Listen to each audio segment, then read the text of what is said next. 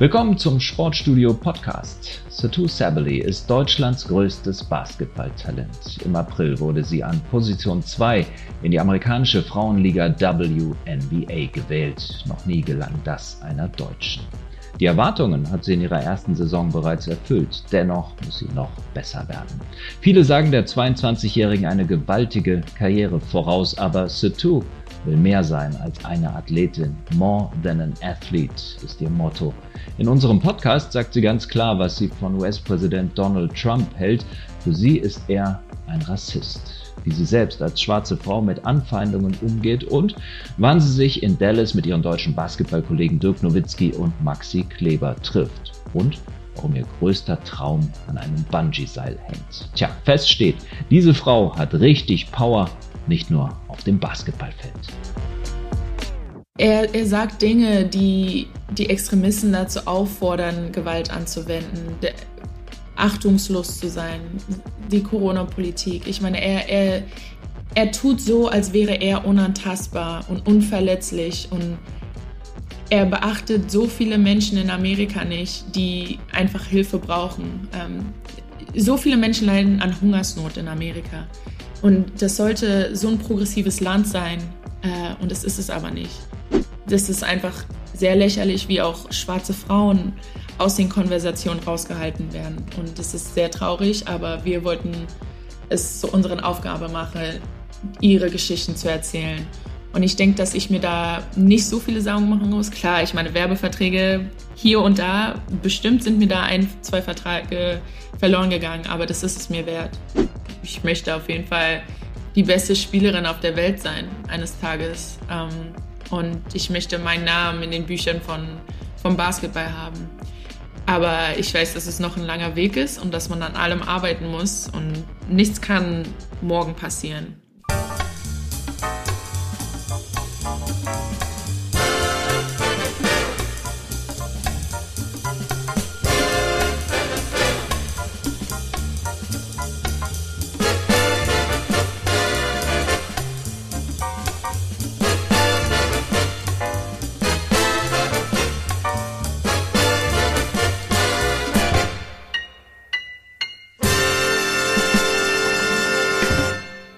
Dann sage ich herzlich willkommen im Sportstudio Podcast, Satu Sabely. Hallo. Dankeschön. Hi. Satu, gerade ist deine erste Saison in den USA zu Ende gegangen bei den Dallas Wings. Ähm, jetzt spielst du aber bei Fenerbahce Istanbul in der Türkei. Das klingt erstmal komisch. Mhm. Ja, es ist auch ein bisschen komisch. Äh, da haben auch ganz viele Leute Fragen gestellt ähm, und gesagt, hey, ich dachte, du spielst bei Dallas Wings, aber ich spiele für beide Teams im Sommer für die Dallas Wings und dann im Winter für eine europäische Mannschaft. Und dieses Jahr ist es Fenerbahce. Stark, eine gute Mannschaft. Ihr seid auch gut gestartet. Fünf Spiele, fünf Siege mit, mit Fener. Mhm. Du hast auch gleich da, wenn ich das richtig gesehen habe, so eine Führungsrolle übernommen. Wie, wie war die Umstellung jetzt? Aus einem neuen Club in einen nochmal neueren Club. ähm, neue Liga, neue Mitspieler, anderer Basketball? Die Umstellung war eigentlich ganz super. Also ich dachte, dass es ein bisschen schwerer gewesen wäre, aber die kümmern sich hier echt toll um einen. Ähm, alles wird organisiert. Ich war zum Beispiel nur vier Tage im Gästehaus und hatte direkt mein Apartment. Und ich weiß nicht, ich muss nur drei Minuten zur Halle laufen. Also es ist Basketballspielen ist dann irgendwie auch immer nur noch Basketball spielen. Also es bleibt ja gleich. Und das Team ist eigentlich auch erst vor einer Woche ganz zusammengekommen, weil ein paar andere WNBA-Spielerinnen in den Playoffs waren und dann halt später gekommen sind. Aber ja, also bis jetzt läuft es echt ganz gut. Das klingt wirklich gut. Es ist auch, ähm, muss man sagen, nicht unüblich, dass, ähm, dass jemand, äh, der in der WNBA spielt, also in der amerikanischen Frauenliga, äh, im Sommer dann äh, eben einen anderen Club hat in Europa. Ähm, mhm. Geht es da tatsächlich auch ums Geld? Sagst du, das, was ich im Sommer verdiene in der amerikanischen Saison, das ist nicht das, was mir reicht? Ja, auf jeden Fall. Also finanziell gesehen ist es halt wirklich so, dass man keine Millionen verdient in seinem ersten Jahr. Und ähm, das ist, also ich, ich war ja ein Lottery-Pick und ähm, ich meine, das kann auch jeder aufsuchen. Das sind dann zum Beispiel 67.000. Ähm, das ist alles öffentlich. Und dann ist es, ich weiß nicht, verdient man einfach viel, viel, viel mehr. Ich sage jetzt nicht wie viel mehr ähm, in, der, in der Wintersaison. Und ich weiß nicht, also finanzielle Stabilität, man möchte auch einfach ein bisschen weiter Basketball spielen. Ähm, wenn man älter ist, viele gehen dann auch erst zum Halbjahr rüber, also ja, oder zum Jahresanfang rüber, dann in der Mitte von der Saison. Ähm, aber sobald man, so, solange man noch jung ist und äh, fit ist, kann man halt eigentlich das ganze Jahr durchspielen. Und mhm. okay, ich hatte jetzt halt nur zehn Tage frei. Und körperlich war das schon ein bisschen schwerer, als ich gedacht hätte, weil man halt immer noch müde ist. Und ähm, die Saison war auch sehr, sehr anstrengend in der WNBA. Mhm. Aber man, ich weiß nicht, man muss sich da so ein bisschen einpendeln und irgendwie macht das der Körper dann auch schon. Neben dem Sportlichen zu tun, werden wir dich ja gleich auch noch als Aktivistin, sage ich mal, äh, kennenlernen. Du hast auf jeden Fall mhm. einiges auf der Agenda. Ist denn dieses Thema, weil wir gerade dabei sind, ähm, Equal Pay, ähm, was ja auch im, im, Frauenfußball, Männerfußball ein Thema ist, ähm, ist das bei dir auch so, dass du sagst, Mensch, es wäre wär richtig gut und ich kämpfe dafür, dass es äh, gleiche Bezahlung für gleiche Leistung gibt zwischen Männern und Frauen im Sport? Ja, auf jeden Fall. Und ich denke, da gibt es immer sehr viele Ansichtsweisen und sehr viele Punkte, die, immer, die da reingehen. Ähm, ich denke zum Beispiel, dass klar, die Männer kriegen halt viel mehr Werbung, ähm, haben auch viel mehr Fans und ich, ich glaube, dass es angebracht ist, dass sie auch dementsprechend mehr verdienen. Aber es geht halt auch um die Förderung der Frauen, ähm, um die finanzielle Unterstützung der Frauen, dass sie eben nicht zwei Saisons spielen müssen und ja körperlich fitter sind, ähm, weniger Verletzungen haben. Und dieses Jahr ähm, durch unsere ganze Bubble-Aufstellung, dass, dass wir mehr Fernsehzeiten bekommen haben als Aufforderung, dass wir spielen, ähm, hat sich, also ich weiß nicht, die Fernsehsendungen, ich weiß gar nicht, wie ich das erklären soll, aber die Viewer, die Zuschaueranzahlen, jetzt ja. habe ich das Wort, die Zuschaueranzahlen sind halt wirklich ähm, einfach geskyrocket. Also es war echt krass, wie viel Werbeeinnahmen, wie viel mehr Werbeeinnahmen Frauen hatten dieses Jahr, mhm. ähm, weil viel mehr Leute es gesehen haben, weil es eben übertragen worden ist. Mhm. Also ich meine, bei Oregon haben wir, ähm, da wo ich in der Universität gespielt habe, haben wir unsere, unsere Halle war ausverkauft, also unsere Spiele waren ausverkauft. Wir hatten die höchsten Zuschauerzahlen ähm, in Amerika im Frauenbasketball und es war einfach, weil unsere Spiele, Spiele übertragen worden sind. Mhm. Es ist nicht, weil Frauenbasketball langweilig ist, aber es, es, ist halt immer wie so ein Geben und Nehmen und ich mhm. denke, dass sobald die Werbungen besser sind, sobald das alles mehr promoted wird, dann haben mehr Leute, also die haben dann einfach mehr Interest, die sind dann mehr interessiert an Frauenbasketball und dann ist es, wie gesagt, ein Geben und Nehmen und dann wird sich dieses Equal Pay auch ein bisschen ähm, annähern. Also er kriegt mehr Aufmerksamkeit und jetzt ist es eigentlich nur eine Frage der Zeit, ähm, bis sich das dann eben auch in den Gesamt, ähm, in den gesamtfinanziellen Kontext dann auch widerspiegelt. Ne? Genau, genau. Hm. Ähm, Sotu, äh, du hast es eben schon angedeutet, dieser Draft im März, also ähm, dieser Abend, an dem die Profiklubs sagen, ich nehme die Spielerin oder die Spielerin, ähm, das war für dich, glaube ich, ziemlich magisch. Ähm, ich würde auch diese magischen Worte gerne nochmal wiederholen. Ich versuche das mal so ähnlich, wie es dort war. With the second pick of the 2020 WNBA Draft, the Dallas Wings select Satu Sabali, Germany. So oder so ähnlich war es doch, glaube ich. Ne? Ein Riesenmoment für yeah. dich. Also das zaubert auch direkt ein Lächeln auf mein Gesicht. Ich weiß, ihr könnt es nicht sehen. Aber ähm, ich weiß nicht, das ist so ein lebenslanger Traum und da wird man einfach so glücklich. Ähm, mhm. Man wird glücklich, wenn man sich daran zurückerinnert. Es ist einfach traumhaft. Ich hatte eine super Aufstellung, ähm, meine ganzen Freunde haben mir geholfen. Das war halt ganz am Anfang von Covid und es war am Anfang war ich ganz traurig. Ich dachte, ich werde mit einer Jogginghose auf der Couch sitzen und den größten Moment meines Lebens irgendwie zu Hause erfahren. Aber ähm, mein Coach hat mir dann gesagt, nein, du, du musst ein großes Event daraus machen. Nicht viele Leute da haben, aber einfach ein bisschen extra sein und pompös. Mhm. ähm, was wir dann auch gemacht haben. Und dann, als ich das gehört habe, den Anruf bekommen habe, war es einfach, äh, mir ist so ein Stein vom Herzen gefallen. Ich das war, ich war mein einziger Gedanke war einfach endlich. So, ich konnte erst mal ausatmen. Also es gibt ja auch ein Video äh, von, ähm, von diesem Moment. Ähm, du hast zu Hause mhm. gesessen, ich glaube mit ähm, einem deiner Brüder, äh, mit deiner Schwester und ich glaube dein mhm. College-Trainer äh, war, glaube ich, auch ja. dabei. Ähm, bin mir nicht ganz sicher, auf jeden Fall, du sahst pompös aus, absolut. Und ähm, ja, dann war das Lächeln da, als ähm, die Dallas Wings ähm, sich für dich entschieden haben.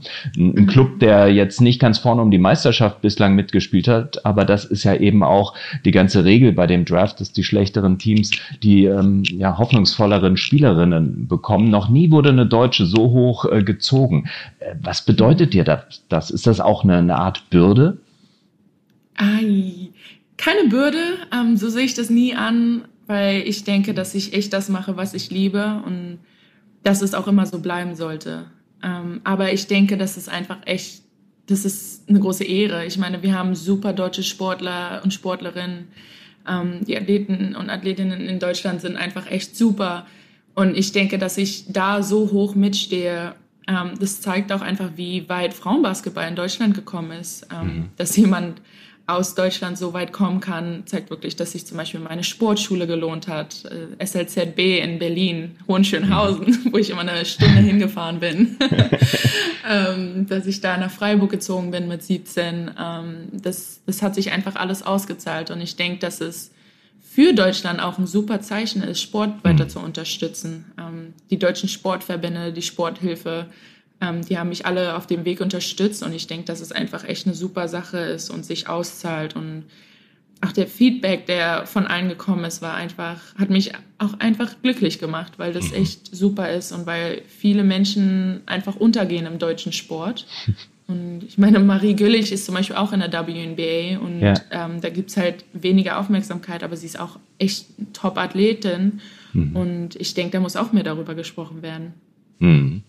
Ja, Basketball und Frauenbasketball in Deutschland, das ist ja auch eine ja. deiner Missionen, das, das bekannter zu machen. Lass uns nochmal bei diesem mhm. äh, Moment bleiben. Und du hast eben gesagt, du warst dort pompös, äh, ähm, hast dich da aufgemotzt. Ähm, wenn wir jetzt hier sprechen gerade und du bist in Istanbul und ich hier in Deutschland, äh, wie pompös mhm. bist du jetzt gerade? Äh, kannst du das mal beschreiben? Jetzt bin ich gechillt pompös. Nein, ich habe ähm, eine grüne Leggings an, ähm, die ich von Jordan bekommen habe. Also ich habe mein kleines Duck-Swag-Outfit an, wie wir das so nennen. Von den Oregon ähm, Ducks, von deinem genau. ähm, Uni-Team. Genau, ja. Und ähm, ein Pulli, einen großen Pulli, oh, ein bisschen oversized, also sehr gemütlich. und äh, mit dem großen O und Flügeln an der Seite. Ähm, das ist mein pompöses Aufkommen gerade. Okay, aber man merkt auch daran, aber cool man merkt auch daran die, die Verbindung zu deiner Uni, ähm, wo du ja auch mhm. viele Erfolge äh, gefeiert hast, wo du Coaches hattest, die dich äh, groß gemacht haben, mhm. die ist total da, oder? Ja, auf jeden Fall. Also wir sagen auch immer, once a duck, always a duck. Also einmal mhm. eine Ente, unser Maskottchen immer eine Ente. ähm, und da, da hat man echt eine lebenslange Verbindung. Also man nennt uns jetzt auch Duck Alumni mhm. und das ist, ich weiß nicht, das erfüllt einen einfach mit Stolz, wenn man da, ich habe jetzt drei Jahre dort verbracht, die haben mich echt super weiterentwickelt und ähm, man hat, denen ist es auch ganz wichtig, dass man immer eine Verbindung mit der Uni hat. Mhm. Ähm, ja. Jetzt Dallas und einer der ersten Gratulanten war, du hast es erwartet, dass ich dich darauf anspreche, äh, Dirk Nowitzki. Dallas Mavericks Urgestein, äh, lebende Legende, einer der ähm, mhm. größten Basketballer überhaupt in der, mhm. in der Welt. Ähm, wie, wie hast du das empfunden, dass gleich dein Name in einen Zusammenhang mit, mit Dirks gebracht wird? Ich fand das richtig cool.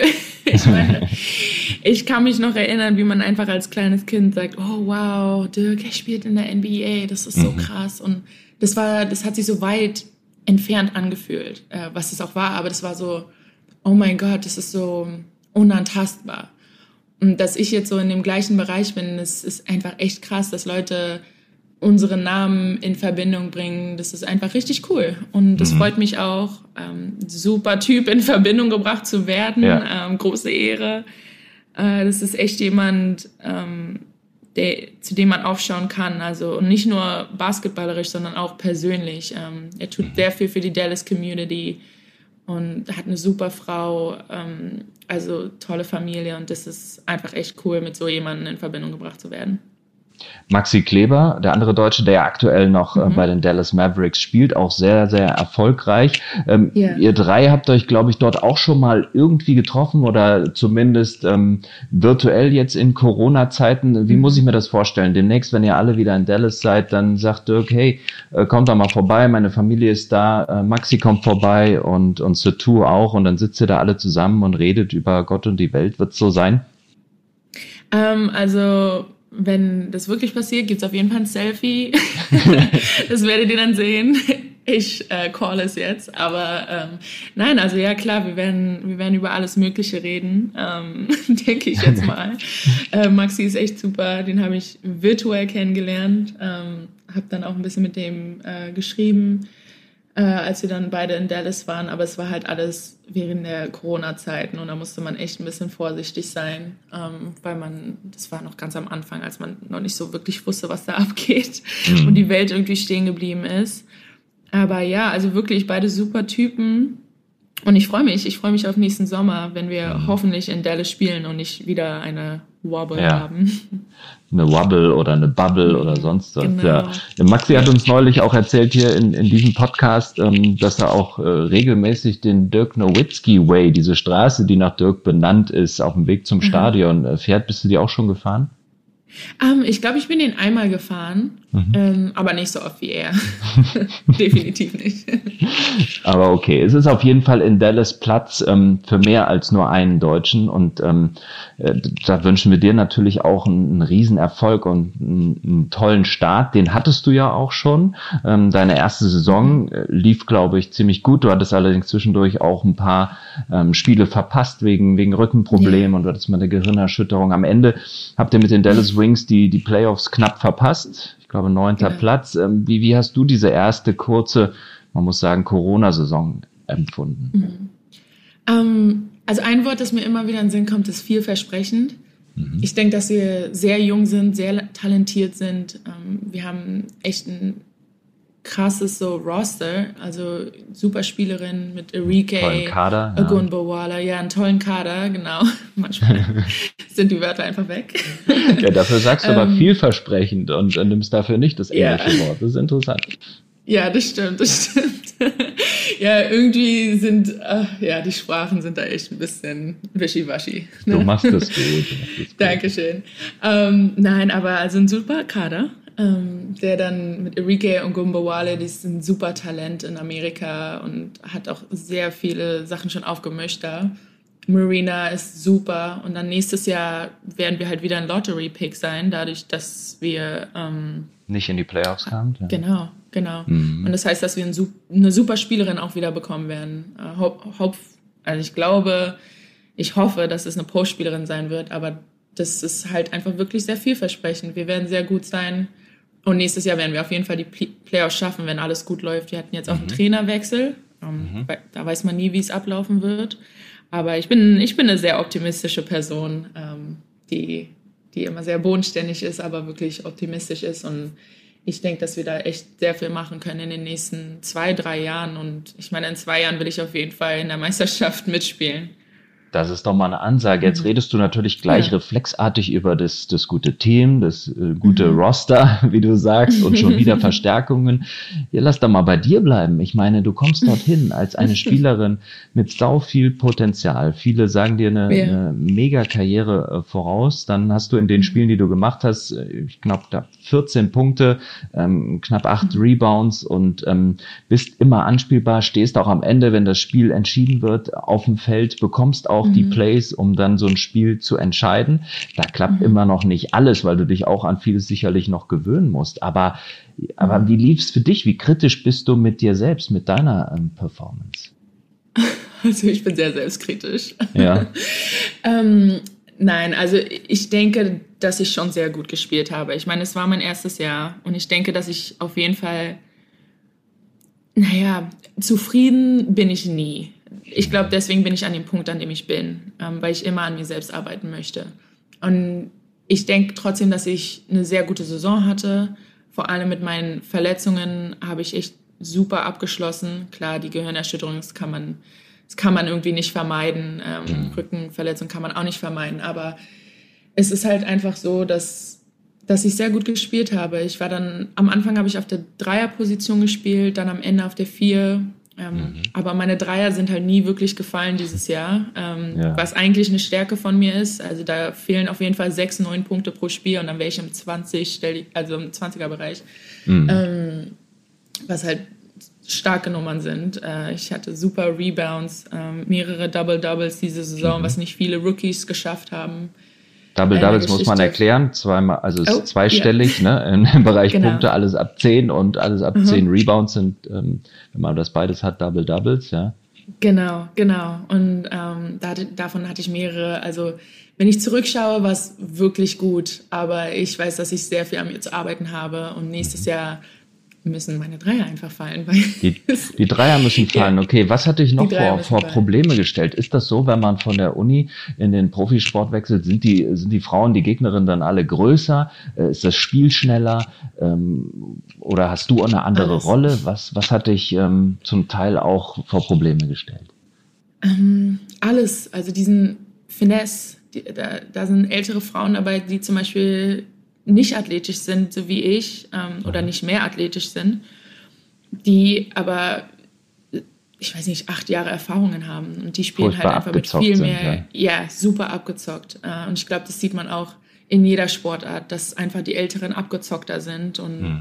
dass sie so krass sind, weil sie eben so abgezockt sind und die brauchen ihre athletischen Fähigkeiten einfach nicht mehr so, wie ich sie zum Beispiel brauche. Ne? Okay, die stehen ähm, dir dann einfach im Weg, ja? Genau, also die, die scouten nicht viel mehr detaillierter. Ähm, die mhm. wissen, welchen Move du gerne machst. Die wissen deinen zweiten Move und die wissen deinen dritten Move. Ähm, und ich wusste das selber noch gar nicht. Also ich, ich, musste, ich musste mich selbst noch finden. Ich musste mich selbst auf dem Spielfeld finden.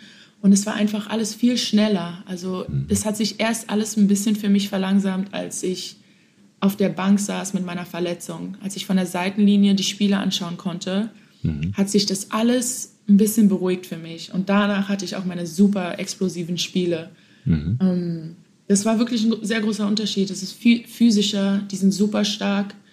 Ähm, ich habe echt, also ich habe gemerkt, dass ich einfach stärker werden muss. Ähm, nicht mal explosiver und so, aber stärker und ein bisschen ruhiger, mhm. weil mir das weil das einfach hilft. Aber sowas ist, das kann man nicht antrainieren, das muss man halt einfach machen. Also man muss Spiele spielen, mhm. um, um das zu können. Und ähm, genau deshalb bin ich halt optimistisch. Ich spiele jetzt auch die ganze Saison mit WNBA-Spielerin. Also ich habe fünf mhm. andere in meinem Team in Fenerbahce.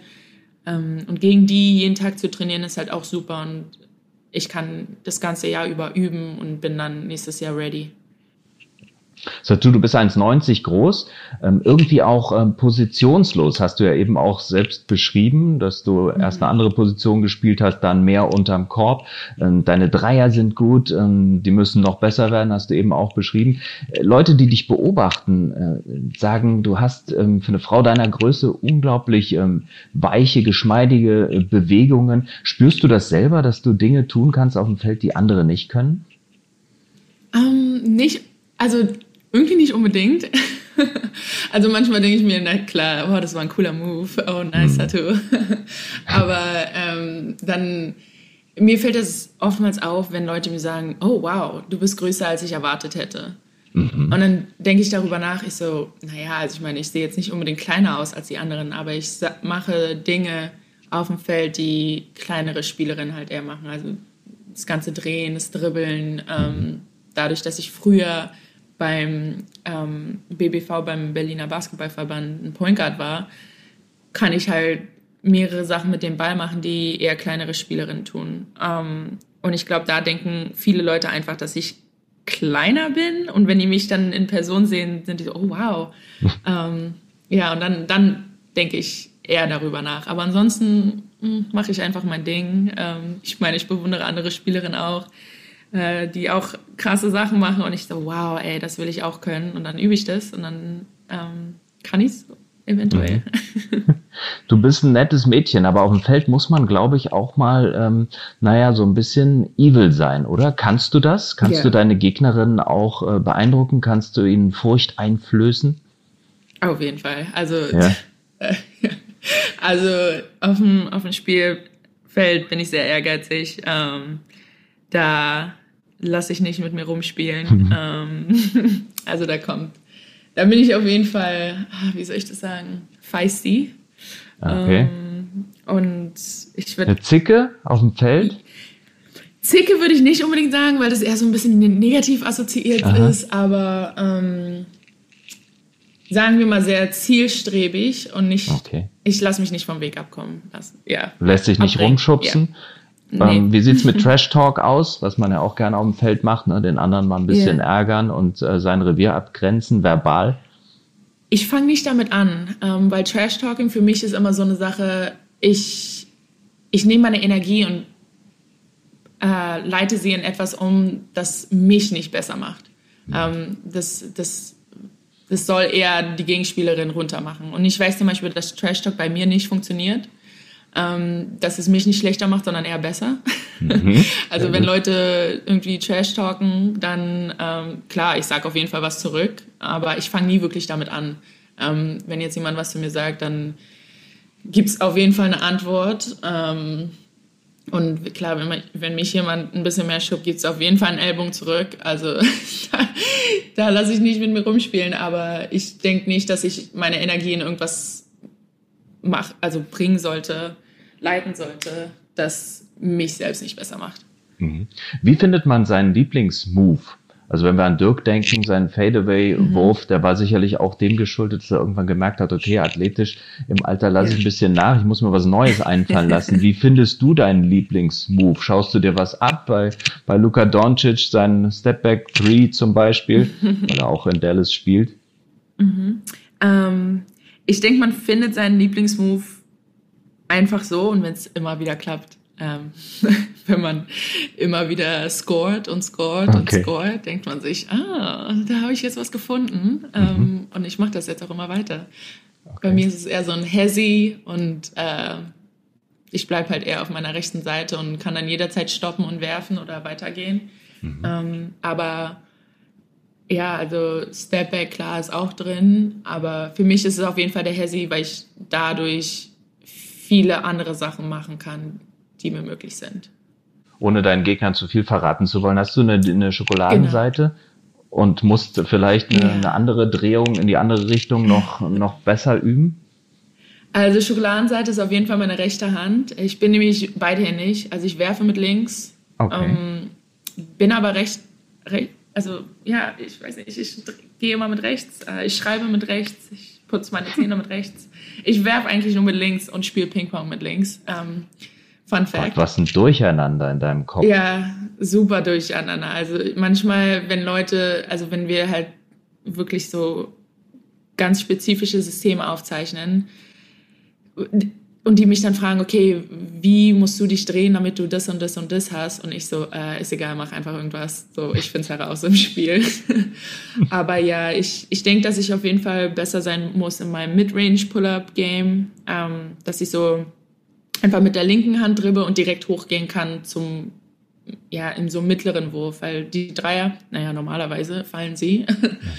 Mhm. ähm, Jetzt bei Fenerbahce werfe ich ganz gute Dreier. Also ich hoffe, dass alle Zuhörer wissen, dass ich eine gute Werferin bin hier. Ja, ich hoffe, man schaut sich auch mal an. Ähm, Gibt es ja auch immer mal Fall. Zusammenschnitte, die man sich anschauen kann. Du hast eben Berlin schon angedeutet. Du bist in yeah. New York geboren, dein Vater ähm, aus Gambia, deine Mutter aus mhm. Deutschland. Du wächst in Berlin auf.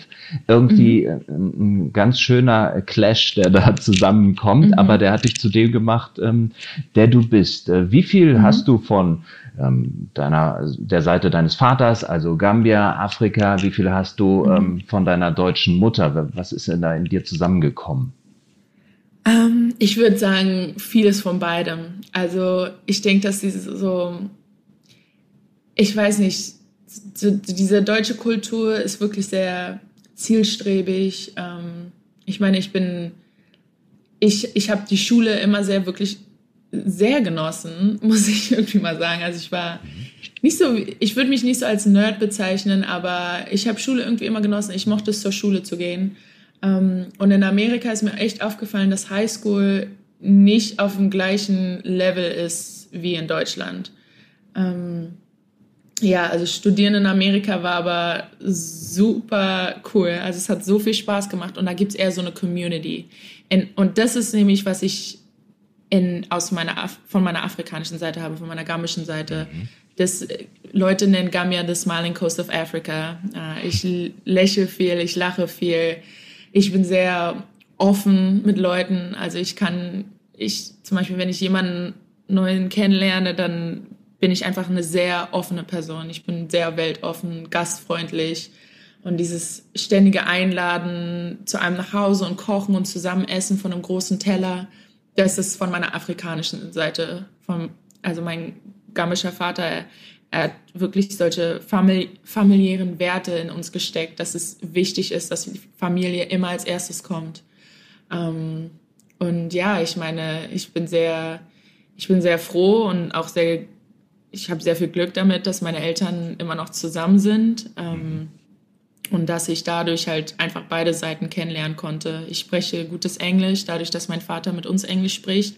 Wir haben halt immer auf Deutsch geantwortet, weil er auch Deutsch spricht, aber er spricht, also ja, er spricht Englisch mit uns, wir antworten immer auf Deutsch, aber dadurch, dass ich immer diese Englisch um mich rum hatte, ähm, ist mir Englisch sehr viel leichter gefallen in der Uni und das hat mir auch sehr viel geholfen. Das klingt nach einer richtig glücklichen Familie. Du hast ja auch noch viele Geschwister. Gut, jetzt seid ihr ein bisschen mhm. verteilt ähm, über die Welt. Ne? Deine ja. Schwester äh, studiert ja noch in, mhm. in Oregon und ähm, ist auch auf dem Weg äh, zu einer tollen Basketballkarriere. Mhm. Äh, wie oft seht ihr euch alle zusammen und wie, wie ist das Familienleben dann? Wie früher? Ja, auf jeden Fall wie früher, falls wir uns mal alle sehen. Ähm, ich weiß nicht, wann wir uns das letzte Mal alles ich weiß nicht, in Berlin getroffen haben.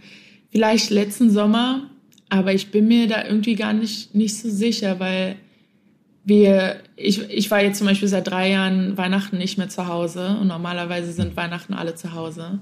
Ähm, ich war jetzt letztes Jahr im Sommer dort. Ich glaube, ja, ich glaube, da haben wir uns das letzte Mal alle gesehen. Aber es ist halt einfach Hammer, weil wir haben auch noch Cousins und Cousinen, die dann alle nach Hause kommen und dann sind irgendwie 20 Mann im Haus.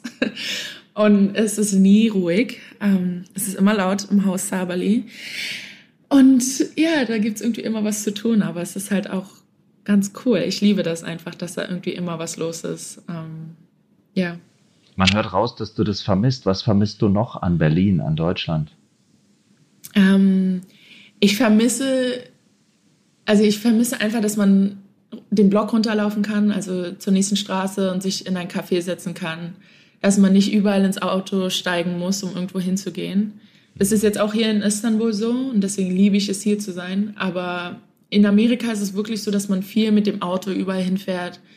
Und das gefällt mir nicht so wirklich. Klar gibt es auch coole Sachen dort, aber ich, ich denke, wenn man so eine lange Zeit weg von zu Hause war, dann vermisst man immer irgendwas. Und das ist zum Beispiel das Essen. Mhm. Ähm, meine Mama kann auch super äh, gambische Gerichte kochen und das vermisse ich sehr. Mhm. ähm, äh, weil es immer anders schmeckt, wenn man es selber kocht. Also und die Berliner die Currywurst. Oh, ich esse keine Currywurst, weil ich kein Schwein esse. Ah. Ähm, genau, aber ich vermisse den Döner. Weil der Döner aus Berlin, der ist einfach unmatched und den gibt es hier in Istanbul noch nicht so ganz. Oh. Also es gibt schon den Döner, aber der ist anders. Ne? Also, ja. Mach doch eine Dönerkette auf. Also nimm dir jetzt die Erfahrung aus Istanbul mit und aus Berlin und dann gibt es demnächst ja. Dallas Satu Döner. Das wäre echt richtig geil. Und ich habe wirklich sehr viele Gespräche mit Niara darüber geführt, meine kleine Schwester, in Eugene, Oregon einen Dönerladen aufzuhaben. Ehrlich? Das ist, das ist die Geschäftsidee und ey, ich hoffe wirklich, dass keiner die mir jetzt gerade klaut. Oh, Aber wenn ja, dann bin ich der an. erste Gast. Ups, ich hab's verraten. Stimmt es das eigentlich, dass, dass man dich auf dem Spielplatz entdeckt hat? Ja, ja, das stimmt. In Berlin? Ich, ja, in. Am Klettergerüst. Kletterlandschaft am Klettergerüst, ja. Gibt's doch nicht. Wie war das? Ja, ähm, ich kann mich nicht so doll daran erinnern. Ich kann mich nur ans erste Camp erinnern, zu dem ich gegangen bin. Ähm, Basketball. Aber meine ja. Mom hat mir das erzählt. Mhm. Also zum ersten Basketballcamp. Das nicht wirklich ein Camp war, das war eher so ein Kids Day, so ein Girls Basketball Day in der Max-Schmeling-Halle. Mhm. Und das war einfach Hammer. Ich hatte so viel Spaß. Ich konnte gar nichts. Ich konnte nicht dribbeln, ich konnte nicht werfen. Ich dachte, mein Team heißt Defense. Ähm, es, es, ja, es war nicht okay, wenn ich so daran zurückdenke. Aber ich hatte einfach Spaß. Ich konnte frei sein. Und ich glaube, dadurch, dass wir immer viele Menschen im Haus waren, war Basketball eine Möglichkeit für mich, aus dem Haus zu kommen und einfach zu rennen, frei zu sein. Ähm. Genau, ja. Und auf dem Spielplatz, das war da ein Trainer oder war das jemand, der gesagt hat, Mensch, Ihre Tochter, die ist, die ist groß, die müssen wir mal zum Basketball schicken? Ja, das war meine erste Trainerin vom DBC, Gerhild Wendland, die ich mhm. immer Gary nenne. Ähm, jeder nennt sie Gary. Schönen Aber, Gruß, ja. Ähm, schönen Gruß an Gary. Aber ich denke, dass sie, also ich bin halt wirklich durch meine Größe aufgefallen, denke ich mal. Ähm, und ja, wir sind wahrscheinlich nur rumgerannt oder so, keine Ahnung. Aber ich glaube, ich war schon immer ein bisschen athletisch. Und dann habe ich in der Jungsmannschaft angefangen beim ja, DBC Berlin. Und das war echt ganz cool. Dann sind wir in der Pallerstraße. Ich glaube, zweimal die Woche war das früher ähm, immer hingegangen. Das war halt einfach echt Hammer. Und da hast du dann auch gelernt, dich nicht rumschubsen zu lassen am Spielfeld. Das war wahrscheinlich eine harte Schule mit den Jungs. Auf jeden Fall. Ich habe nie den Ball bekommen und dann muss ja. man einfach besser werden. man muss einfach besser werden. Man muss äh, die Zähne zusammenbeißen und immer wieder hingehen, weil es mir ja Spaß gemacht hat. Ich meine, am Anfang bin ich wirklich nur hoch und runter gelaufen. Also ich glaube, wenn man sich da ein U10-Spiel anguckt, also unter zehn Jahre, äh, ein U10-Spiel anguckt, dann, oh Gott, ne? Okay. Ja. Aber, Aber trotzdem hat ja jemand was in dir ja. gesehen, ne? Also man hat schon genau. gemerkt, dass du für Höheres mhm. bestimmt bist. Ja, also ich denke einfach, dass, es, dass ich so viel Freude daran hatte und ähm, halt Stück für Stück besser geworden bin, ähm, dass es sich da, ich weiß nicht, mit jedem Jahr ist man zum nächsten Level gegangen und zum nächsten Level gegangen und dann hat die Kaderzeit angefangen. Hm. Ähm, dann hat die Nationalmannschaft angefangen, als ich 13 oder 14 war, dann mit den Älteren immer gespielt habe. Ähm, ich habe ich hab auch immer versucht, mit den Älteren zu spielen, weil ich wusste, dass mich das besser macht. Ähm, und ich wollte nie die Beste sein. Ich wollte mich immer um andere, ich weiß nicht, ich wollte immer um andere rum sein, die besser sind als ich, damit ich lernen kann. Ähm, und ich glaube, das hat mich einfach dann auch besser gemacht. Hm. Mhm bis zu dem, wo du jetzt bist. Ne? Also ähm, wirklich, ich sag's nochmal, eins der, der hoffnungsvollsten Talente, nicht nur in, für Deutschland, sondern überhaupt im, im Frauenbasketball. Und äh, ich glaube, ein Signal oder ein Schlüsselmoment war wahrscheinlich, als du äh, mit den Ducks, also mit der University of Oregon, mit deinem äh, Team gegen das Team USA, also gegen die Nationalmannschaft gespielt hast. Ne? Ihr habt das ja. ähm, ja, ihr habt das am Ende gewonnen. Das gab es, glaube ich, vorher noch gar nicht, dass man gegen die amerikanische Nationalmannschaft mhm. gewinnt. Und du hast 25 ja. Punkte gemacht. Du hast sogar Lob bekommen vom, vom US-Coach. Ähm, sie mhm. hat damals dich in höchsten Tönen äh, gelobt. Hast du da gewusst, okay, jetzt ähm, wird's ernst und jetzt äh, mhm. kann mein Traum in Erfüllung gehen?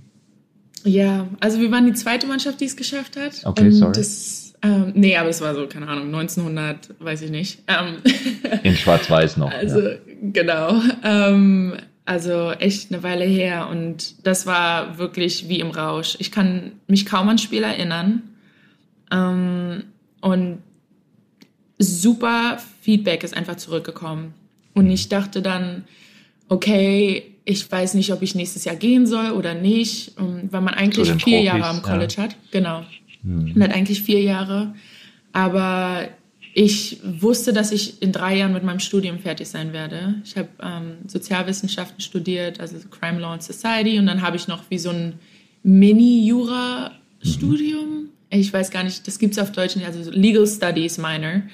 Ähm, und ich habe die beiden Sachen in drei Jahren geschafft. Und ich wusste, okay, ich bin jetzt irgendwie fertig mit der Schule. Ich wollte zur Law School gehen und nochmal Jura studieren. Aber nach vielen Gesprächen mit den Professoren wusste ich einfach, dass das nicht mit Sport vereinbar ist. Mhm. Dass sich das nicht, dass sich das einfach zu sehr überschneidet und ich wollte jetzt erstmal alles auf Sport setzen. Ich habe mein Studium geschafft, ich habe einen Abschluss ähm, und das ist der Grund, warum ich nach Amerika gekommen bin. Und jetzt wollte ich einfach frei sein und Geld verdienen. Und nach diesem Spiel war es, war es einfach so real und so nah, dass ich so gegen die Top-Spielerin spielen konnte, hat mich einfach sehr selbstbewusst gemacht und mir gezeigt, ich habe das wirklich auch gebraucht, diesen letzten Push, damit ich das wirklich in Erwägung ziehe zu gehen. Mhm. Und du hast eben beschrieben, auf dem Feld bist du auch eine absolute Teamplayerin, du willst andere besser ja. machen.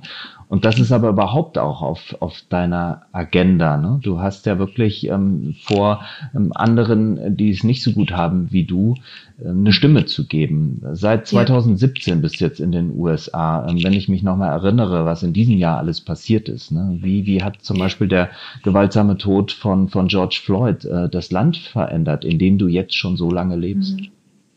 Ich denke, dass es, es hat sich zum Besseren verändert, dass es ist einfach alles hochgekommen. Die mhm. ganzen Emotionen, ähm, viel Trauma, was man auch hat. So, wenn man aufwächst als eine schwarze Person, erlebt man einfach Rassismus und es, ist, es geht von Alltagsrassismus zu gewaltsamem Rassismus, ähm, den schwarze, also schwarze Menschen also erfahren das einfach alles auf, einer, auf einem anderen Level, der anderen nicht so nahbar ist. Also die sehen das einfach nicht, weil sie es nicht selbst erfahren. Ähm, was auch nichts Schlimmes ist, weil sie es nicht erfahren. Äh, das ist gut. hm. Aber so soll es halt jedem gehen. Ähm, und die ganze Black Lives Matter-Bewegung war halt mit Trayvon Martin, äh, ist das alles entstanden. Und ich denke, dass Alex, äh, Alexia Garcia, die, ähm, die das sozusagen diese ganze Movement hochgebracht hat, ähm, Black Lives Matter, ist halt eine Frau, die gedacht hat, jetzt reicht's. Und man muss sagen, dass die schwarzen Leben auch vieles bedeuten. Das heißt nicht, dass weiße Menschen äh, weniger Rechte haben sollten. Nein, es heißt einfach, dass schwarze Menschen die gleichen Rechte haben sollten, dass sie nicht getötet werden sollten von der Polizei, die eigentlich ein Beschützer ist.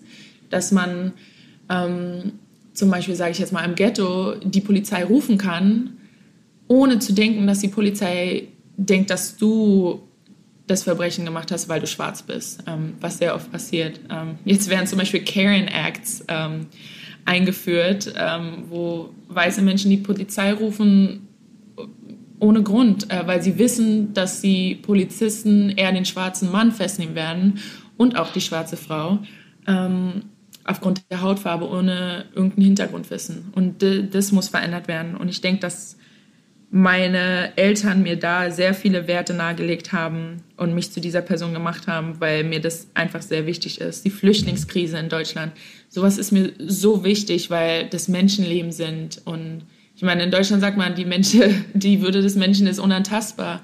Aber ich glaube, dass, dass sich das einfach sehr verloren hat in, in der Geschichte der Menschheit und dass wir uns einfach wieder daran erinnern müssen, dass dass Menschen Menschen sind und dass Leute ihr Zuhause nicht verlassen wollen, weil es irgendwo anders so toll ist. Sie verlassen ihre Häuser, weil sie ihre Kinder nicht füttern können. Ähm, ja.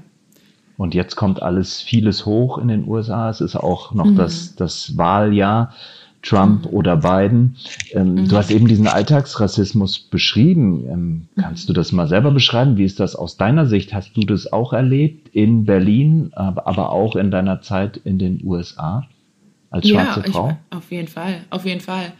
Man wird, man muss sich immer mehr beweisen, um, um die gleiche Anerkennung zu bekommen. Äh, ich meine, in der Schule war es echt so, dass oh, okay, oh, du bist gut in der Schule oder mir, mir ist das schon so oft passiert. Oder ich meine, mein Cousin ist im Ostteil von Berlin, äh, war da im Kiosk, hat was bestellt, also wollte was kaufen und dann wurde ihm gesagt, oh, du kannst ja Deut gut Deutsch sprechen. das ist so, Absolut. oh wow, oh wow, okay, so klar kann ich Und wahrscheinlich immer die Frage, Deutsch. wo kommen Sie her? Ja, Sprechen genau. Sie Deutsch? Genau, und das ist so, man wird man wird für dumm gehalten und das, das ist nicht okay. Man, die Haare werden angefasst von Leuten, die, die man nicht kennt. Man fühlt sich wie im Streichelzoo. Ähm, da sind auch Bilder im Internet, wo vor, ich weiß nicht, vor 100 Jahren in Deutschland noch schwarze Menschen im Zoo waren. Das ist, da denkt man sich so, okay, so, wie ist es passiert? Aber man, man muss sich wirklich daran erinnern, dass, dass man darüber reden muss. Und man kann Schwarz und Weiß auch ansprechen, weil wenn man verschiedene Menschen nicht als verschieden ansieht, dann kann man deren verschiedene Probleme auch nicht anerkennen und ansehen. Und ich denke, dass es einfach wichtig ist und super ist, dass Menschen endlich darüber reden. Es gibt so viele Politikerinnen jetzt auch, ähm, die das ansprechen. Ich meine, in den USA mit Kamala Harris, die auch eine schwarze Vizepräsidentin eventuell sein würde, mhm. ähm, dass es einfach wichtig ist, Leute in Position zu sehen, die so aussehen wie man selbst. Deutschland wird so anders aussehen in 100 Jahren. Ähm, wir haben so viele Kulturen und das ist einfach was Schönes und das muss man, das muss man irgendwie beibehalten und stolz darauf sein. In, in Amerika ist das auch so und die haben so viele Probleme, weil die diese, weil die Gesetzesentwürfe hatten, die andere Menschen unterdrückt haben, ähm, wissentlich unterdrückt haben. Und sowas muss man in Deutschland einfach verhindern, dass man, dass man sowas vorbeugt und ja. Hm. Wie, viele Sachen. Wie ist, es, wie ist es im Sport? Du hast ja eben auch geschrieben, es geht jetzt oder gesagt, es geht ja jetzt nicht darum, ähm, dass man den Rassismus umdreht und äh, dass mhm. man jetzt die, die Weißen benachteiligt. Es geht einfach um eine Gleichberechtigung und das gilt natürlich auch im genau. Sport. Man hat den Eindruck, ähm, unter den Athleten ist man sich ziemlich einig. Das ist ähm, liberal. Ähm, da gilt die Gleichberechtigung. Da ist eigentlich äh, der Rassismus äh, kein Thema. Äh, Schwarz und mhm. Weiß, das spielt auf dem Spielfeld ähm, eigentlich keine Rolle. Aber jetzt äh, bist du dort auch in, in, in einem sehr konservativen Bundesstaat, in Texas, in, in Dallas, mhm. Trump-Land. Ähm, ja. Beeinflusst das auch den, den Sport dort? Ähm, also nicht, dass ich es jetzt wüsste. Ich will nicht hundertprozentig Nein sagen, weil, weil ich es nicht weiß. Ich will nicht Ja sagen, weil ich es wirklich nicht weiß. Aber ich denke, ich denke, dass es eher um die internen Sachen geht im, im Team. Ähm, ich denke, wenn man jetzt so von der WNBA wegschaut und sich Football anschaut, dann denke ich auf jeden Fall, also mein Freund ist zum Beispiel ein Footballspieler, wenn man sich den Combine anschaut, den Draft, also den NFL-Draft, das ist wie, das ist brutal. Also die müssen, ich weiß nicht, das ist nur körperlich. Du musst produzieren, sonst wirst du weggeschmissen und du bist, du darfst nichts sagen. Also bei uns ist es echt so, dass wir uns aussprechen dürfen, ähm, dass wir uns politisch orientieren, öffentlich orientieren dürfen. Ähm, wir dürfen sagen, was wir wollen, solange es natürlich menschlich ist und nicht ähm, mhm. respektlos. Aber ich denke, obwohl wir in einem Trump-Staat sind, ähm, unterstützt uns unser Team. Und ich, ich denke, die wissen das auch. Das ist zum Beispiel anders in der Mannschaft von Atlanta Dream, wo die, ähm, wo die Besitzerin des Teams sich jetzt auf einmal so im letzten Jahr zu Trump positioniert hat, ähm, weil sie einen Sitz im Senat haben möchte. Also weil sie Governor sein möchte. Sorry, das war ein Fehler. Ja. Weil sie Governor sein möchte. Und, das, und jetzt ist sie öffentlich pro-Trump, ähm, hat gesagt, Black Lives don't matter und besitzt aber ein Team, wo ich glaube, zehn von zwölf Spielerinnen schwarz sind.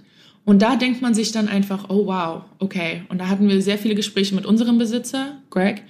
Ähm, und der hat sich aber öffentlich zu Black Lives Matter positioniert, weil ich meine, wir sind alle schwarze Frauen, so mhm. man muss sich dafür einsetzen und ähm, auch Sachen dafür tun. Und Dallas hat sich jetzt auch mit der Wahl organisiert und ich denke, dass wir da echt eine gute Organisation haben, die sich darum kümmert, dass ähm, die schwarzen ähm, Menschenrechte auch gleich sind. Und da geht es auch nicht mal um Politik. Es geht einfach um die Menschenrechte, die jemand haben möchte. Also so ähm, eindeutig pro Demokraten ist, ist der Sport so homogen dann auch nicht. Das ist ja auch, also wäre ja auch ein Wunder. Du hast eben mhm. angedeutet, dass es ähm, gerade im, im Football, dass es ja oft wirklich äh, so ist, dass es heißt, äh, also im Basketball würde man sagen, shut up and, and dribble, also äußere mhm. dich nicht politisch, sondern mach einfach dein Spiel und dort wird das ja auch von den Spielern echt, echt verlangt. Die müssen funktionieren, die haben nur eine kurze Zeit bei den Profis, äh, wenn sie überhaupt eine Chance bekommen und dann ist eben eben der Vorwurf, ne, dass die Owner oft diese alten weißen Männer sind. Und das aufzubrechen ja. ist, glaube ich, ein, ein Riesending. Da ist es vielleicht bei euch genau. im, im Frauenbasketball nochmal ein bisschen anders, vielleicht einfacher. Mhm. Ja, auf jeden Fall. Ich meine, da ist weniger Geld im Gange. ähm, es ist so, dass ähm, wir zum Beispiel jetzt auch mehr Frauen in den Positionen haben, mehr schwarze Frauen in den Coaching-Positionen haben, in den, ähm, also ich glaube, nee, ich weiß nicht, ob irgendeine schwarze Person ein Team gehört in der WNBA jetzt. Da bin ich mir jetzt nicht so sicher, da will ich mich jetzt mhm. nicht dazu aussprechen, aber ähm, es ist wichtig, diese Leute auch in Position zu haben, die Regeln machen, die ähm, das Team leiten und das Team in eine gewisse, ähm, ich weiß nicht, Direction führen, weil es einfach Richtung, wichtig ja. ist. Genau, in die richtige Richtung führen, weil manche Menschen wissen nicht, wie es anderen Menschen geht, weil sie es nicht wissen können. Mhm. Und es ist einfach wichtig, dass sich Menschen um Menschen kümmern und dass man auch schwarzen Menschen die Möglichkeit gibt, ein Team zu leiten, was einfach nicht ich weiß nicht, vor 50 Jahren wäre das nicht mehr in den Sinn gekommen, dass man ein Team besitzen kann äh, als eine schwarze Frau. Ja. Und jetzt ist es jetzt ist es zum Beispiel möglich, aber es geht halt auch darum, dass man träumen kann und wie gesagt, es ist es ist wirklich sehr wichtig für die Repräsentation der Präsident Donald Trump ist natürlich gerade der nicht, der ähm, das Ganze zusammenführt, der dafür sorgt, dass man miteinander spricht, dass man mhm. Grenzen und Gräben überwindet. Ähm, was hältst mhm. du vom äh, US-Präsidenten? Ähm, ist einfach gefährlich. Ich meine, er, er, er sagt Dinge, die die Extremisten dazu auffordern, Gewalt anzuwenden. Achtungslos zu sein, die Corona-Politik. Ich meine, er, er, er tut so, als wäre er unantastbar und unverletzlich und er beachtet so viele Menschen in Amerika nicht, die einfach Hilfe brauchen. Ähm, so viele Menschen leiden an Hungersnot in Amerika. Und das sollte so ein progressives Land sein. Äh, und das ist es aber nicht. Ähm, ich meine, ein Drittel der schwarzen Männer, also jeder dritte schwarze Mann war einmal im Gefängnis wegen Gesetzen, die einfach lächerlich ist, lächerlich sind. Ähm, in Amerika, es gibt Racial Profiling überall in Amerika, was einfach richtig schlimm ist, dass man einfach aufgrund seiner Hautfarbe verhaftet wird wegen einer Sache, die man zum Beispiel nicht mal getan hat. Ähm, ich meine, es gibt zahllose Videos, die sich jeder angucken kann. Und wenn man immer wieder diskutieren möchte darüber, aber nein, das ist doch gar nicht so, dann ist es die Ansichtsweise von einer Person. Aber ich glaube, es ist ganz anders, wenn man sich selbst in die Position bringt und wenn man sich selbst in die Position von anderen Menschen führt. Und was Trump in diesem Land geschaffen hat, ist einfach eine Barriere von Rassisten, die denken, dass denen das Land gehört. Und es ist einfach nicht so. Und es sollte auch nicht so sein. Dass dieses ganze America First, America First, America First, das ist lächerlich. Ähm, es, so, es sollte niemals so sein. Und ich denke, dass viele Menschen sich einfach die Rechte daraus nehmen, alles ähm, entscheiden zu dürfen, was nicht mal in deren, was nicht mal in deren Bereich ist. Also wirklich das dass Leute sich angegriffen fühlen, wenn ein schwarzer Mann im Park äh, Bilder von Vögeln zeichnen möchte und sich wirklich angegriffen fühlt, äh, dass da ein schwarzer Mann sitzt, ähm, was wirklich passiert ist, kann sich jeder angucken im Internet, und dann die Polizei ruft und total hysterisch äh, rumschreit, das ist einfach, es ist lächerlich. Und ich denke, dass Trump sehr viel damit zu tun hat, diesen Leuten Selbstbewusstsein zu geben. Hm. Den Rassisten. Ja. Ist Trump auch ein Rassist ja. in deinen Augen? Auf jeden Fall, auf jeden Fall, ja. Er ist auf jeden Fall ein Rassist. Wenn er sagt, das Virus kommt aus China, von den Chinesen, ähm, ich, ich, I blame the Chinese people. Sowas kann man nicht sagen als Präsident von den Vereinigten Staaten von Amerika. Ja. Ich meine, das wäre so, als würde sich Merkel hinsetzen und sagen, oh, die Chinesen haben das Virus gebracht. Ich meine, ja. sowas kann man einfach nicht sagen. Und ich glaube, er hat da einfach keine Sensibilität ähm, und denkt, dass er wirklich unantastbar ist und alles Genauso machen kann, was er mit möchte. den Mexikanern. Ja. ja, so dass ja, the Mexicans are bringing in crime. Also die Mexikaner bringen Kriminalität. Ähm, mhm.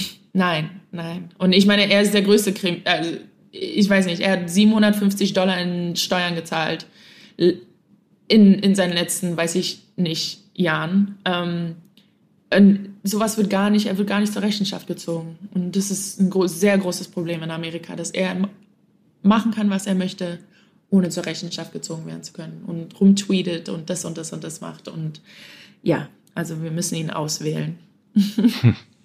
Bist du mutig, wenn du sowas sagst? Also du hast eben ja ähm, den Fall Colin äh, Kaepernick ja auch angesprochen, mhm. äh, den Kniefall gemacht hat bei der Nationalhymne der Footballspieler mhm. und ähm, seitdem arbeitslos ist. Ähm, musst du mhm. dir auch Sorgen um sowas machen?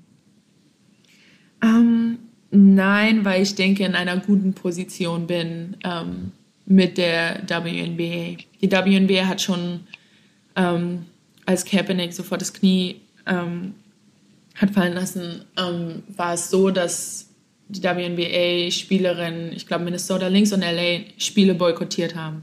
Hm. Es wird halt nicht darüber, es wird halt nicht viel darüber geredet, weil es Frauenbasketball ist. Ähm, aber dieses Jahr wurde sehr viel darüber geredet, was die Frauenliga gemacht hat.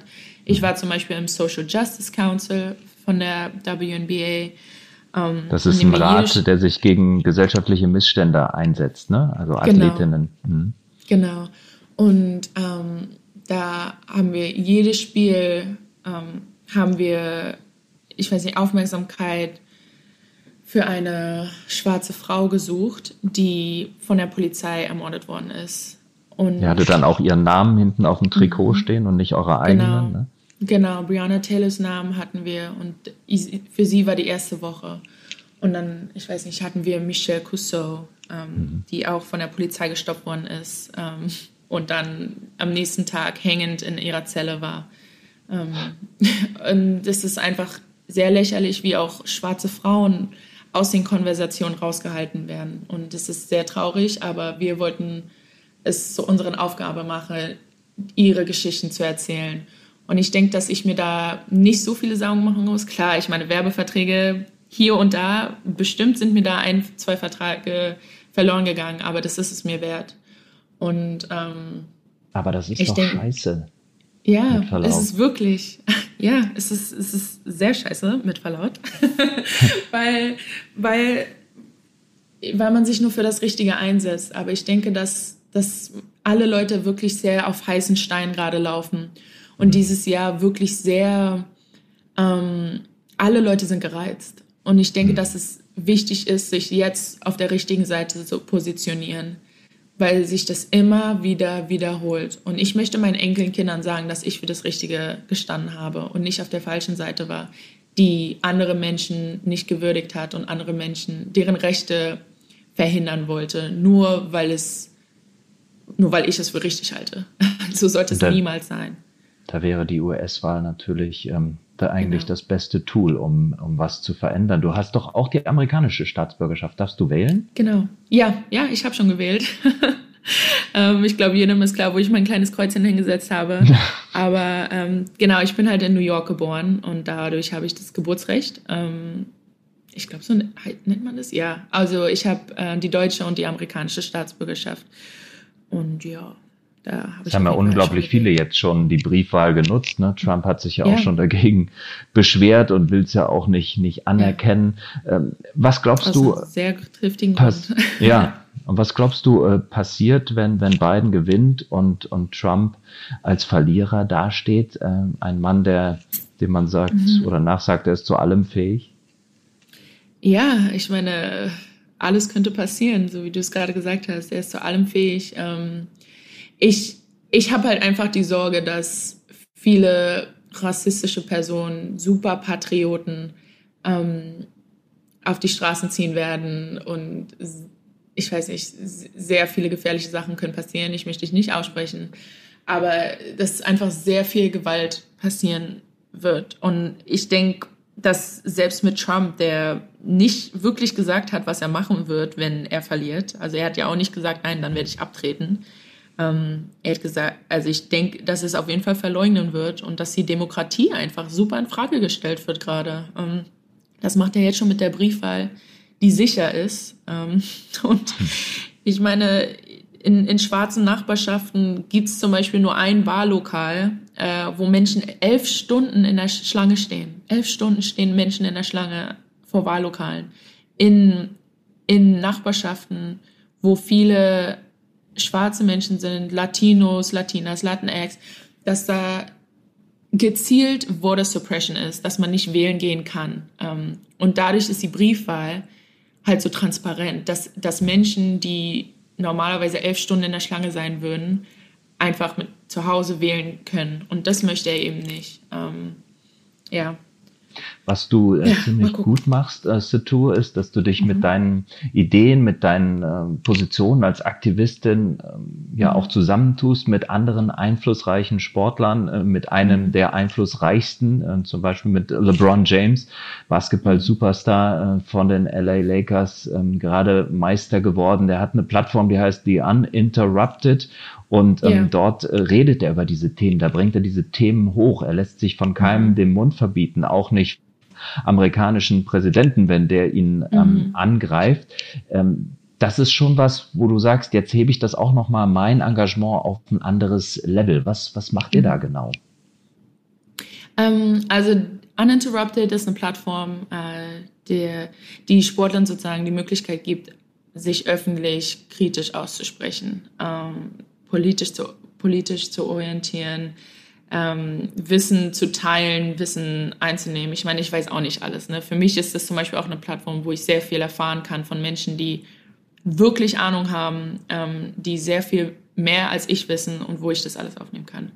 Meine Aufgabe war es zum Beispiel ähm, im Social Justice Council ähm, auch sehr viel zu lernen äh, und unsere Plattform zu nutzen und für das Richtige zu stehen. Ich denke, dass man einfach als Sportler oder Sportlerin mit so vielen Followern äh, auf Instagram oder Twitter, ähm, wenn man Leute zum Wahl Wählen auffordert, ähm, hören einen die Fans zu. Die ganzen kleinen Mädels und Jungs, die mir folgen, denken, dass es cool ist, ähm, mhm. sich politisch zu interessieren. Und ich, ich finde das auch immer super, wenn andere Sportler oder Sportlerinnen sich dazu anerkennen, dass es wichtig ist, politisch wissbegierig zu sein. Und das ist einfach was Schönes, dass Sport und Wissen so viel geteilt wird und dass es endlich cool ist, sich auszusprechen, dass es sich, dass es richtig ist, sich für das Richtige auszusprechen. Und ich, ich sage wirklich immer, das ist alles unter dem Vorbehalt, dass man weiß, worüber man spricht. Mhm. man ja. kann jetzt auch nicht auf die Straße, ich erwarte das auch nicht von jemandem, von jeder Person, das und das und das und das zu posten, wenn, wenn man sich gar nicht darüber, darüber so interessiert. Aber ich denke, dass es wichtig ist, dass man sich interessiert, weil, weil es deine Teammates sind, die darunter leiden, äh, ja. wie sie aufgewachsen sind. Weil es, ich weiß nicht, das könnte die Freundin von deiner Tochter sein, ähm, die, die schwarz ist und darunter leidet, ähm, was gerade passiert. So viele Sachen können passieren, die andere Menschen gar nicht wissen. Und dass es auf jeden Fall im Sport wichtig ist, weil dein Teammate darunter leiden könnte. Und ich denke, dass man sich das einfach ein bisschen schuldig ist, sich für das Richtige auszusprechen und die Plattform zu nutzen, die man hat. Und das macht Uninterrupted.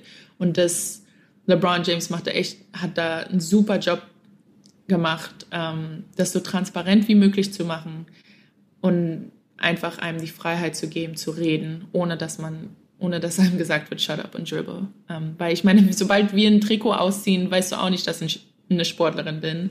Mhm. Und ich bin auch nur menschlich. Ich meine, ein Arzt darf auch wählen gehen. Ein Arzt darf das und das und das machen. Warum sollte ein Sportler das nicht machen dürfen? Starke Worte von dir.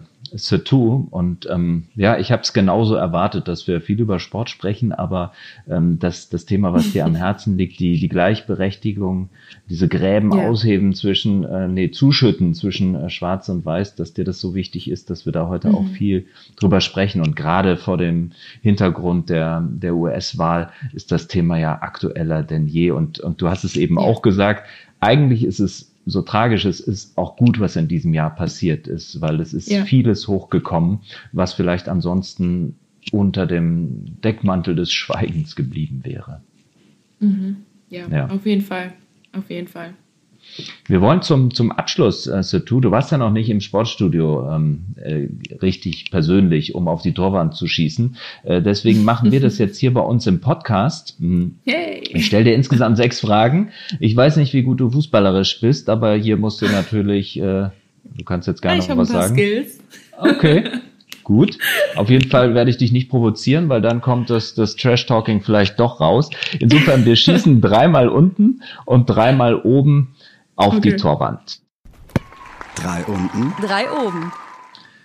Satu Sabali, wir starten unten an der Torwand. Den Ball habe ich dir hingelegt. Hier kommt die erste Frage und die ist eine sportliche. Auf diese sportliche Leistung bin ich besonders stolz. Mm, das Final Four zu schaffen. Das Final Four Im, mit ja. der Unimannschaft, richtig? Genau, genau, ja. Das ist was, weil du dir das so, ähm, so vorgenommen hast oder weil du wusstest, jetzt äh, hilft es meiner Karriere auch, wenn ich diese sportliche Leistung geschafft habe? Um, ähm, ja, das war eher, weil das so ein Traum war. Okay, eigentlich ist es ein Traum, National Champion zu sein, aber das wird einfach so eine Erfahrung haben, die ich niemals vergessen werde. Mhm. Und ähm, ich meine, wir waren die in so die Top vier Mannschaften in ganz Amerika und ich weiß, dass wir dieses Jahr gewonnen hätten, was aber nie, äh, es ist nie dazu gekommen wegen Corona. Wegen aber Corona, ja. genau, ich denke, dass es trotzdem eines meiner größten Erfolge war, es im Top 4 zu schaffen, ja. Zweiter Schuss unten. Du bekommst einen Pokal. Was soll mhm. draufstehen? Um, WNBA Champions 2023, würde ich mal sagen. Gib uns drei Okay. Ah, da musst du dir noch ein bisschen Zeit geben, ja? Ja, ja. Aber da soll kein persönlicher Satz zu dir draufstehen. Hauptsache, ihr werdet mit dem Team, ja. mit der Franchise Champion. Ja, ja. Mhm. Sehr gut. Dritte Frage. Welcher Sportler wärest du gerne? Kann irgendjemand sein. Sportlerin, Sportler. Uh. Völlig egal. Naomi Osaka. Oh, Tennis. Spielst du Tennis? Nö, aber ich find's cool. Und ich meine, ich möchte keine andere Basketballerin sein, weil ich ich selbst sein möchte. Aber ja, Tennis, Tennis it is. Das ist gut, sehr gut. Mhm. Schon mal drei Treffer unten, jetzt geht's oben ran, da wird's ein bisschen äh, persönlicher. Ich leg den Ball mhm. wieder hin. Gibt es etwas, wovon du schon lange träumst, dich aber noch nicht getraut hast, es zu tun? Oh, um, Bungee Jumping. Oh, würde ich nie machen. Du auch ja, nicht wahrscheinlich, aber du träumst doch. davon. Nee, ich habe richtig Bock. Also das werde ich auf jeden Fall machen. Ähm, vielleicht, ähm, wenn ich fertig bin mit Sport, nein, aber ich, ich werde es auf jeden Fall tun. Das ist mein Ziel. Du bist danach wahrscheinlich nicht mehr 1,90, sondern 1,95 groß, weil nochmal die Länge so. gezogen wird. ich hoffe nicht. Aber warum, warum ist das so ein Traum? Weil es so eine mega Überwindung kosten würde, weil du dir es aber zutraust? Ja. Ich, ich traue es mir zu. Ähm, ich, ich bin ein bisschen crazy mit solchen Sachen. Also ich habe einfach Bock, sowas zu tun. Ähm, mhm. Ich glaube, einfach nochmal so ein Adrenalinstoß. Ähm, so eine Heißluftballonfahrt würde ich auch gern machen, aber ich glaube dann, ich wäre so, wow, aber ich brauche ein bisschen, ich brauche einen Kick. Das ist lustig, weil äh, Maxi Kleber hat vor ein paar Wochen bei uns im Podcast gesagt, er würde gerne einen Tandemsprung machen, also aus einem Flugzeug springen mit Fallschirm im besten Fall. Ja, aber das würde ich auch machen. Das wäre sogar noch besser. Ey, das mache ich dann mit dem. Du mit Maxi, ja, einer muss ja sich auskennen, wie man landet. Ja, nee, also wir werden beide irgendjemanden haben. Okay. Der äh, fünfte Schuss. Ähm, was ist deine schlechteste Angewohnheit? Jetzt bin ich gespannt. Oh, oh ich bin, also meine Schwester würde direkt sagen, ich bin immer zu spät. Ja. Ich bin nicht stolz drauf, aber ich bin ja, ich habe schlechtes Zeitmanagement. Obwohl ich gutes Zeitmanagement habe, ich bin sehr organisiert in meinem Leben. Mhm. Ähm, ja, das ist eine sehr schlechte Angewohnheit von mir, dass ich, dass Leute warten. Und ich hasse du hast es. Du hast gesagt, in dir steckt so viel deutsche Pünktlichkeit und Zielstrebigkeit. Da ist. Ich habe nie Pünktlichkeit gesagt. Nee, stimmt, das habe ich reingedichtet. ich habe ja. Ziel, Zielstrebigkeit gesagt. Ich bin sehr zielstrebig. Äh, pünktlich, ja. Nee. Aber durch den Sport, klar, muss ich pünktlich sein, aber so im Privaten, ja. Das, pünktlich musst du beim letzten Wurf sein und äh, der ja. muss dann zum Sieg führen, ja. Auf jeden Fall. Sechster Schuss oben, äh, beziehungsweise dritter oben, sechster insgesamt. Welche Schlagzeile über dich würdest du gerne auf der Titelseite lesen? Oh. Oh, wow. Um. Satu Sabely, Bundeskanzlerin. das sagt mein Trainer immer. Aber Ehrlich? ich glaube, ja, ja, aber ich, ich glaube, das wäre mir alles zu stressig. Ich könnte das nicht. aber sagen wir mal, ach ja, warum denn nicht? Komm, das machen wir einfach. Ja? Satu Sabali, Bundeskanzlerin. Ja, warum nicht? Das wäre. träumen, träumen darf man ja. Ja.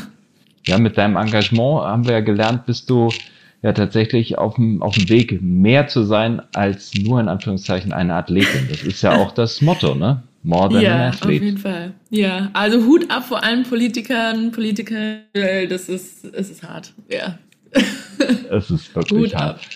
Eine Sache, ähm, weil wir über Basketball gesprochen haben äh, in Amerika, aber auch äh, mhm. jetzt in der Türkei, ein bisschen kurz gekommen ist der Basketball in Deutschland. Ich habe mich gefragt, jetzt auch im Laufe des Gesprächs, warum du jetzt mhm. eigentlich für deine ähm, ja, Winterseason nicht ähm, einen Verein in Deutschland gefunden hast. Oh, ähm, es gibt zu wenig Geld in Deutschland. Also ich, ähm, ich, ich, ja, also ich verdiene ganz gut und das ist halt nicht möglich in Deutschland. Äh, leider. Ich, ich würde es lieben, in Deutschland zu spielen. Ich würde es lieben, eine Mannschaft in Berlin zu haben. Aber vielleicht ist das ja auch geplant irgendwann in den nächsten Jahren.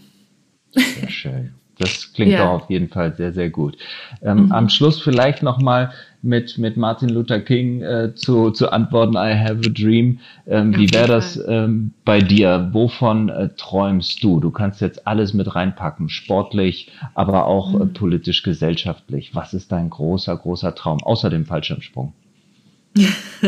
und außer Bundeskanzlerin zu werden. Richtig. Ähm, ich, ich träume von Gleichgerechtigkeit, also so Gleichberechtigung, ähm, dass, dass Schwarz und Weiß ähm, alle Farben miteinander leben können, sage ich jetzt einfach mal so, ähm, dass ethnische Minderheiten sich nicht ausgeschlossen fühlen, ähm, dass man keine Angst hat, irgendwo hinzugehen, weil man so aussieht, wie man ist ähm, aber dann träume ich natürlich auch, klar, basketballerisch, ich will nicht lügen. Ich, ich möchte auf jeden Fall die beste Spielerin auf der Welt sein, eines Tages. Ähm, und ich möchte meinen Namen in den Büchern von, vom Basketball haben.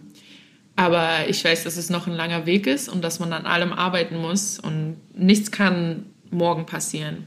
Genauso wie Menschen sich nicht von heute auf morgen ändern können. Aber ich denke, dass dass es mein Traum ist, dass jeder einen Schritt in die richtige Richtung tut und Menschen respektiert. Ich denke, da würde sich sehr viel bewegen. Satu, ich wünsche dir, dass alle deine Träume in Erfüllung gehen. Vielen Dank für das Gespräch. Dankeschön. Vielen Dank für diesen tollen Sportstudio-Podcast. Satu Sabali. Dankeschön.